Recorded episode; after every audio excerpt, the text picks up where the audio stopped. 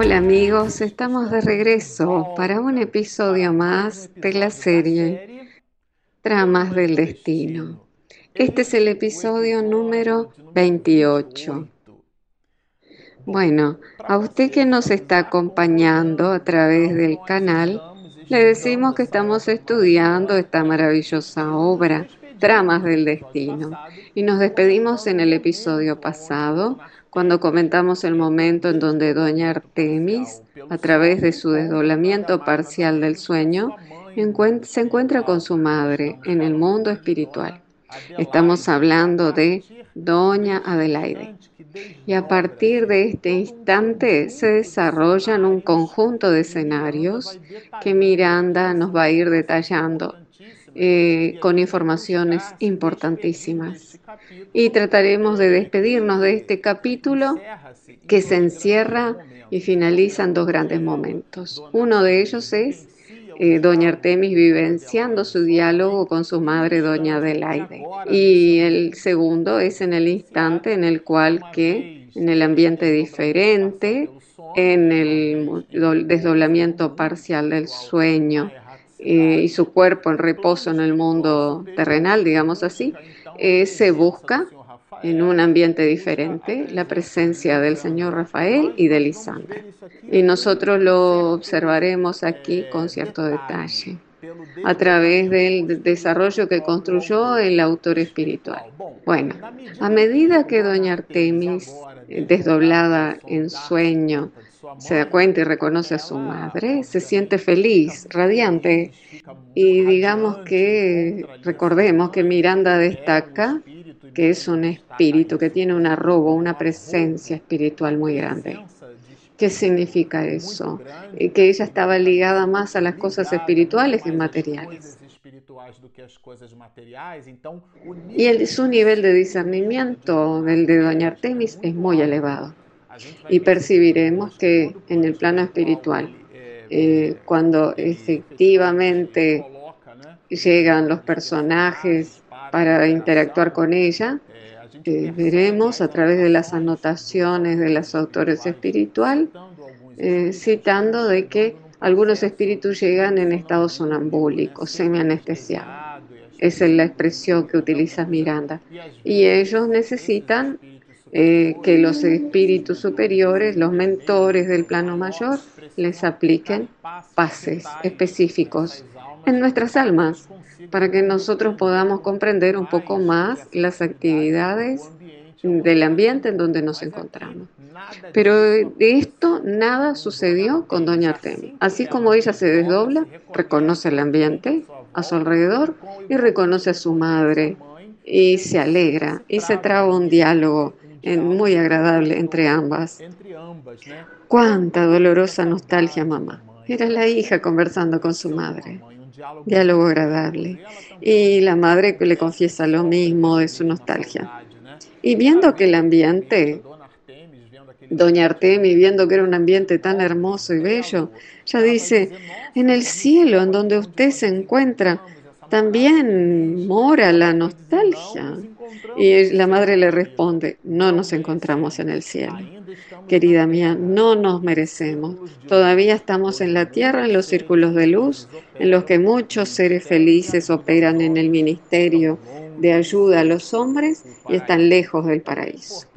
Son muy importantes estas anotaciones y las reflexiones sobre ellas. Porque muchos de nosotros, muchas veces en broma, entre los espíritas, decimos, entre los espíritas, cuando desencarna me voy a ir a nuestro hogar. Y recuerden que nuestro hogar, eh, detallado por André Luis, es una colonia de tratamiento y que queda muy cercano al umbral. Entonces esto es muy interesante porque nosotros tenemos esa reacción esa dicotomía, esa dualidad de raciocinio, lo bueno y lo malo, el bien y el mal, el cielo y el infierno.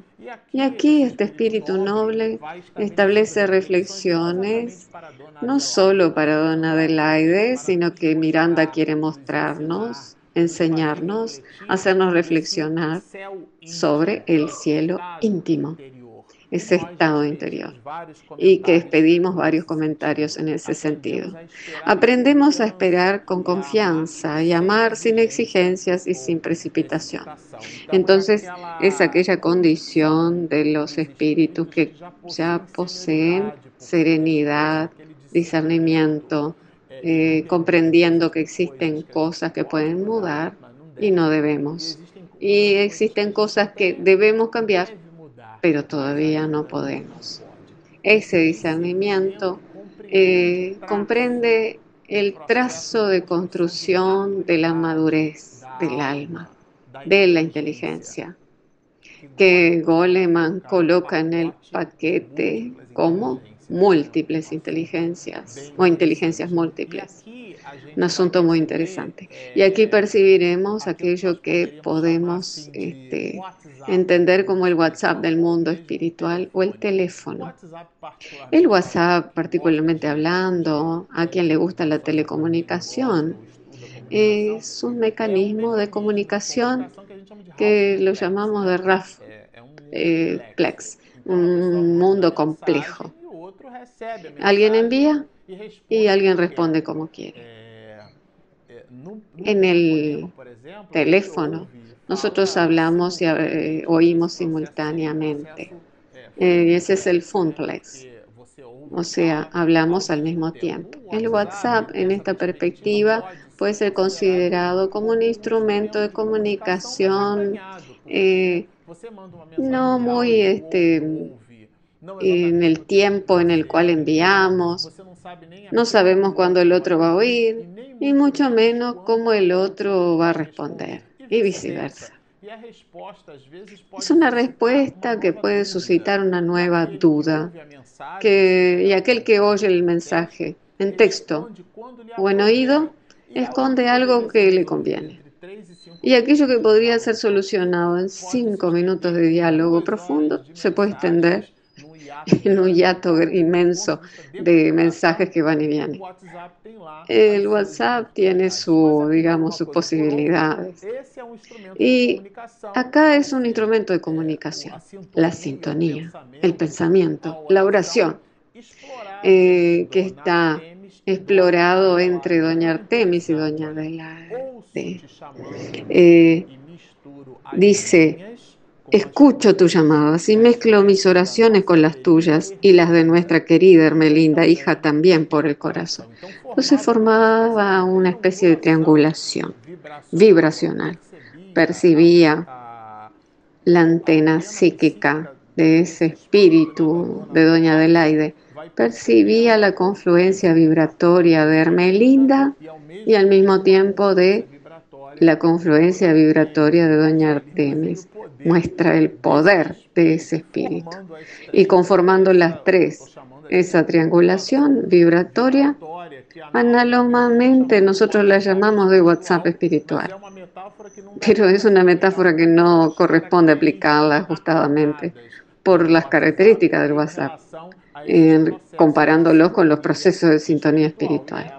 Y ella cita la presencia de Hermelinda, eh, doña Artemis, como que ella era eh, Hermelinda, un ángel bueno, eh, como la providencia divina. Bueno, el diálogo se, se produce y en una serie de detalles interesantes que destacamos algunos de ellos. El primero de ellos es sobre la confluencia de Dios sobre la necesidad de la criatura de que aporte su fe frente a la dificultad. Eh, no obstante, todo, querida hija, es posible a aquel que cree. Eh, Marcos capítulo 9, versículo 23, Miranda lo anota. La nostalgia incontenida que convertimos en dolor resignado.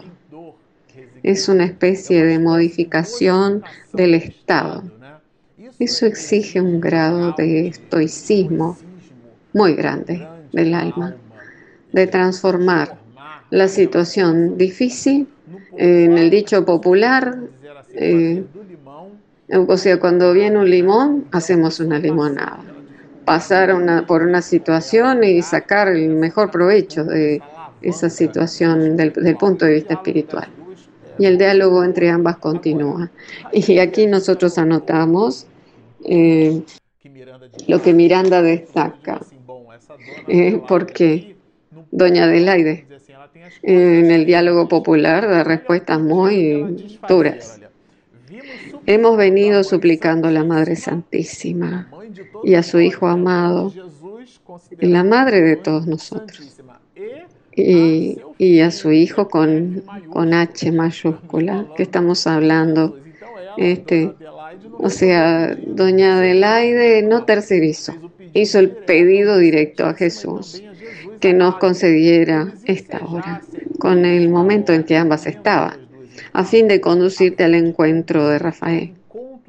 Eh, por lo tanto, en vista de la superior anuencia, es por lo que aquí nos encontramos. O sea que ella planificó todo y además esa planificación tiene eh, su, su correspondiente en una esfera muy superior. O sea que se trata de un espíritu muy superior, doña Adelaide. Y en los primeros capítulos ella se manifestaba como alguien de humildes expresiones en la sociedad. Y eso nos da una gran reflexión. Y nosotros destacamos esto porque parece algo este, que tiene, este, digamos, elevación. Y así llega el señor Rafael, como decíamos antes, semi-anestesiado. O sea, eh, medio anestesiado entró en aquel local acogedor y festivo, Rafael. Vean la condición de uno y otro. Doña Artemis, en desdoblamiento por el sueño, se da cuenta de todo y él llega semi-anestesiado y ciertamente amparado. Y nos dice mirado. Miranda hizo correr la mirada perpleja por aquella sala y identifica a la esposa. Y es obvio que cuando él identifica a su esposa, dice Artemis, mi adorada Artemis, ¿en dónde nos encontramos? Él no sabe dónde se encuentra. Dios mío, cuánta nostalgia, cuánto dolor. Y yo me imagino intentando penetrar en el texto, cuán dolorido, cuán este, conmocionado debe haber sido aquel momento. Comprendamos que Manuel Filomeno de Miranda retrata algo que sucedió en el mundo espiritual y que él lo acompañó. La esposa después solícita dirigió la mirada a su progenitora interrogándola sin palabras. O sea, es la comunicación sin hilo, que era la típica entre padres e hijos en la década del 70-60 hasta extendiéndola al 80. Los padres solo miraban a los hijos y los hijos comprendían todo el mensaje. Yo me acuerdo cuando era niño que visitábamos las casas ajenas y mamá siempre nos recomendaba, no es para que coman nada en la casa ajena. Y cuando la visita ofrecía algún dulce, nosotros mirábamos a los padres. Y dependiendo de la mirada, nosotros aceptábamos o no aquel dulce. Y este movimiento es muy parecido al que se produce entre Doña Adelaide y Doña Artemis. Estamos hablando aquí de espíritus de orden superior que utilizan y utilizaron el mismo mecanismo. Y el marín, marido en un arrobamiento tierno, un impulso de ternura, este, la hija solicita la autorización, digamos, de su padre. Los esposos, después del abrazo mudo, prolongado, se interrogaron apresuradamente, como si recelasen la interrupción de aquel momento feliz que pretendían alargar indefinidamente. Y lo que dice Miranda es que él traía las marcas del mal de. El enfermo traía esculpidas en el cuerpo espiritual las marcas de la cruz redentora que la lepra le había impuesto. Y él, después de aquella efusiva manifestación, él se acuerda de la hija. ¿Y Lisandra, cómo está? Eh, bueno, eh, aquí la información es que de aquí a poco y luego la traeremos aquí. y se desarrolla el diálogo, digamos que nosotros eh, destacamos algo interesante. Eh, vuestras actuales expiaciones o pruebas son el resultado de delitos próximos, eh, cometidos en vidas pasadas, que no conseguisteis superar por la imposición del amor. Entonces hablábamos del comienzo del dolor como instrumento de erguimiento, elevación. Pero el amor, la misericordia de Dios nos brinda oportunidades para que la criatura humana logre albergar y no simplemente a través del dolor. Que si Dios hubiera hecho el dolor, no le hubiera permitido la fabricación de las anestesias. Entonces el sufrimiento es una distonía en los procesos del dolor, ese rechazo del alma de sus dificultades cuando se les presentan como mecanismos de mejoría, como mecanismos de progreso y evolución espiritual. Y él nos habla de el mal de Hansen como dentro de ese proceso de dolor. Eh, yo considero muy interesante esa metáfora. Mil agruras libertadoras que funcionan siempre como drenaje para vuestras conciencias culpables. Eh, aquí él coloca y menciona en la obra una expresión eh, como desarrollo de este capítulo que nosotros lo consideramos muy interesante puntualizarlo, que es sobre aquello de ayudar y ayudarse. Mientras ellas propias se liberan, amando los viejos y complejos dramas que llevan en el alma y que expurgan ahora con integral sumisión a la voluntad divina. O sea, nosotros ayudamos y somos ayudados. Eh, aquí hablando de Doña Artemis y Hermelinda, son almas totalmente diferentes en, en su condición comparadas con Rafael y Lisandra. Pero ahora, en el caso del señor Rafael, esa relación metafórica, ese drenaje del mal de Hansen en él, aún no había provocado los efectos espirituales deseados. Muy interesante eso, lo repito. Eh, no necesariamente un alma que está pasando por un este, sufrimiento está evolucionando, porque si no está aprendiendo con ella, no lo ha hecho. Vuestros dolores no alcanzaron todavía el clímax. Entonces la información de doña Adelaide ese espíritu superior eh, que buscó el permiso para que ese encuentro se produjera a través nada más y nada menos que de las dos grandes entidades que construyeron los nombres en la historia de la humanidad. Estamos hablando de Jesús y nada más, nada menos que de María Santísima. Ella realmente eh, era una servidora de esos espíritus y eh, lo permitieron ese encuentro. Eh, acá lo importante no es destacar los nombres, sino la planificación, la orquestación en el mundo espiritual en favor de los tramas y dramas del destino de aquella familia. Eh, las enfermedades físicas y psíquicas que os avasallan tienen sus raíces en los recesos del alma endeudada. Aquí él está hablando en realidad de los mecanismos de la reencarnación. Y es importante ese punto, porque resalta la idea de que el papel del espiritismo no es curar almas, es curar almas, perdón, no curar cuerpos, porque en ciertas personas la planificación espiritual, en su planificación, es la existencia de aquella enfermedad. Aquella enfermedad hace plan, parte del plan de evolución. Ah, entonces la persona no debe buscar sus lenitivos. Sí, debe buscarlos. Pero el pivote de esa búsqueda debe ser la necesidad de eh, integrar a sí mismo internamente valores morales. son aquellos valores en donde el no corrompe eh, la polilla no deteriora, porque los dolores y las enfermedades existieron en la historia de la humanidad entre grandes pensadores, grandes filósofos, hombres geniales, hombres altruistas. No es, las enfermedades no son exclusividad de las almas que se manifiestan en nuestro plano de vida como almas maléficas. Al contrario, existen espíritus que no son nada nobles y que trajeron mucha destrucción en la historia de la humanidad y en su historiografía no revelaron grandes patologías. Si analizamos la historia de Hitler o de Gengis Khan, citando al algunos, por ejemplo, ellos no eran portadores de enfermedades eh, que les restringieran el movimiento o sus orquestaciones malignas.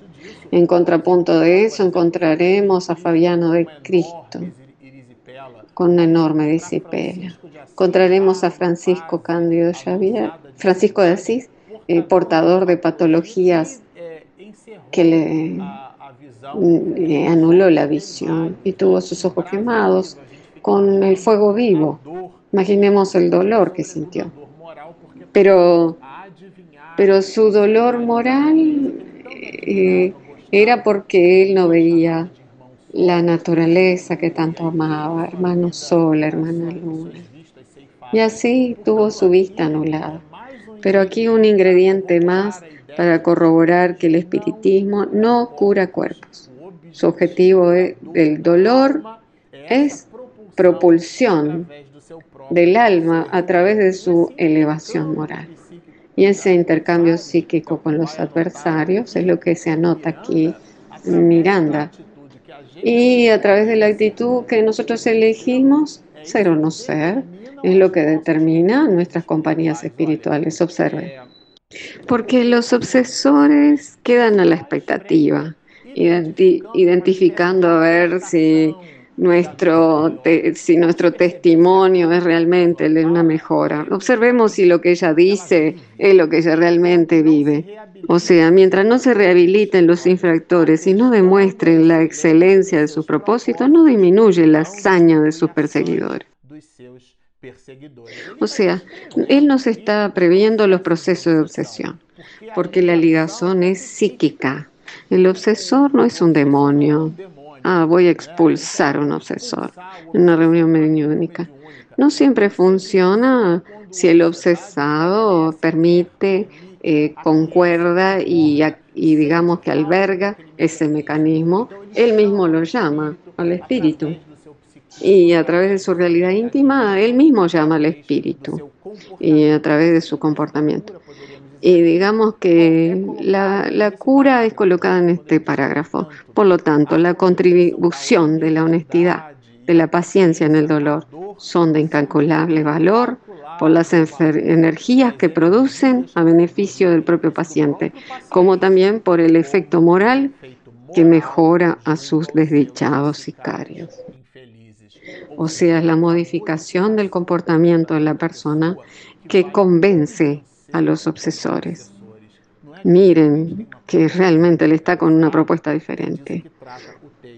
Ahora aquí eh, el señor Rafael em, pensó en esos mecanismos del dolor y doña Adelaide, porque capta todo el WhatsApp espiritual, percibe y porque allí estábamos frente a una asamblea. Y Cándido aparece. Y pone su diestra en el hombro del señor Rafael, porque es un espíritu bueno, un alma noble, que busca apoyar incluso en desdoblamiento parcial del sueño, al señor Rafael. Nuestro Cándido está aquí con nosotros, el enfermero. Él fue uno de los auxiliares que lo trajo. Qué interesante, señores. Bajo la inspiración de su propio instructor espiritual. Perciban los mecanismos que la espiritualidad engendra, ingeniería eh, social, sociales del mundo superior en favor de un conjunto de almas. Dice, ha sido ella el ángel bueno que me ha aproximado a usted. y aquí habla de Doña Adelaide, y que me ha inspirado en nuestras conversaciones, gracias a Dios. Entonces, eh, ellos traban un diálogo muy agradable. Eh, ese diálogo culmina con la presencia de la niña Lisandra. Eh, y de manera imperativa, ella presenta la oportunidad. Pasemos a ver a doña a Lisandra. Y él allá en el hospital no conocía el mal de Hansen, de su hija, y cuando lo observa al llegar, él ve trazos en su textura periespiritual y él se molesta con eso. Y pregunta, ella está contaminada. Eh, y la suegra del señor Rafael, pero no por usted, le aclara, ¿no? Eh, o sea, le, le quita aquel proceso culpable de su mente. Y la niña, debido a su condición espiritual, cae y dice, cayó en medio de perfecta convulsión epiléptica. Fueron aplicados pases longitudinales de dispersión fluídica. Y aquí se produce una percepción, una mezcla entre esos mismos personajes. Annette es Lisandra reencarnada. Y el señor Rafael detestaba al espíritu. Es el adversario oculto que la persigue. Es aquel obsesor que en una condición de, en otra condición, lo perseguía. El señor Rafael lo, lo toma de la mano.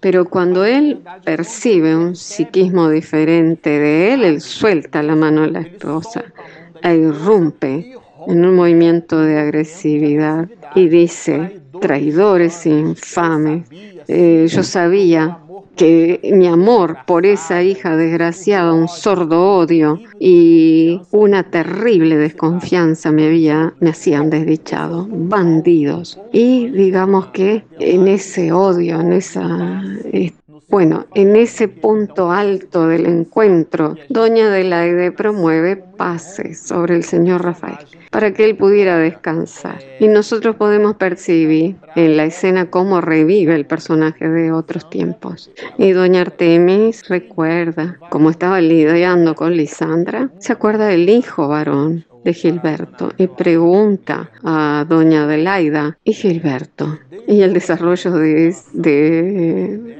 sobre la vida de Gilberto en esa trama del destino, nosotros lo veremos en el próximo episodio. Si usted nos está viendo y llegó hasta aquí y le agradó nuestro episodio, por favor, de like, que ayuda al motor de YouTube a indicar a este video en las investigaciones de Internet. Y si usted nos está viendo y aún no se suscribió, por favor, hágalo. Espiritismo en Mediunidades. Y si usted nos está escuchando a través de las herramientas de podcast, tanto en iTunes como en Spotify, tenemos un aplicativo gratuito, Espiritismo en Mediunidades. Usted puede descargarlo tanto en Google Play como en Apple Store. Bueno, están hechas las invitaciones. Descargue nuestra app y suscríbase a nuestro canal. Síganos y mucha paz.